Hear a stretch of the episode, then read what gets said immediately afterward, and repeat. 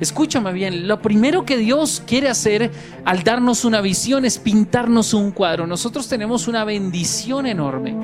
Y es que podemos imaginar, por ahí hay una frase muy poderosa que muchos usan, pero pocos entienden el poder de la misma, y es que soñar no cuesta nada. Sin embargo, para poder soñar a dónde quieres llegar, tienes que soñar en qué lugar te encuentras, para que pueda Dios trazar la estrategia y puedas seleccionar a la tripulación correcta. No sabes, por ejemplo, a quiénes vas a tener a bordo en tu vida.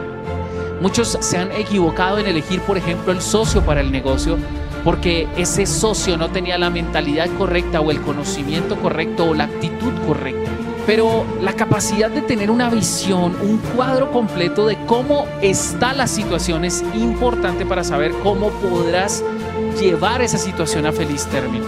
Es bueno soñar acerca del futuro y te invito a que sueñes acerca del futuro. Hay algo que está mal en tu vida, quiero que en este momento te inspires como Dios inspiró a Abraham. Abraham fue inspirado por Dios. Dios le dijo, quiero que levantes tus ojos y mires al cielo y mira las estrellas y si puedes contarlas, escúchame bien, así será tu descendencia. Sí, esa fue la promesa dada a un hombre que tenía un problema y es que su esposa era estéril. Escúchame bien. Dios siempre te va a dar un cuadro de cómo puede estar la situación. ¿Cuál es el cuadro que estás pintando en este momento de tu vida? ¿Estás pintando un cuadro triste y sombrío?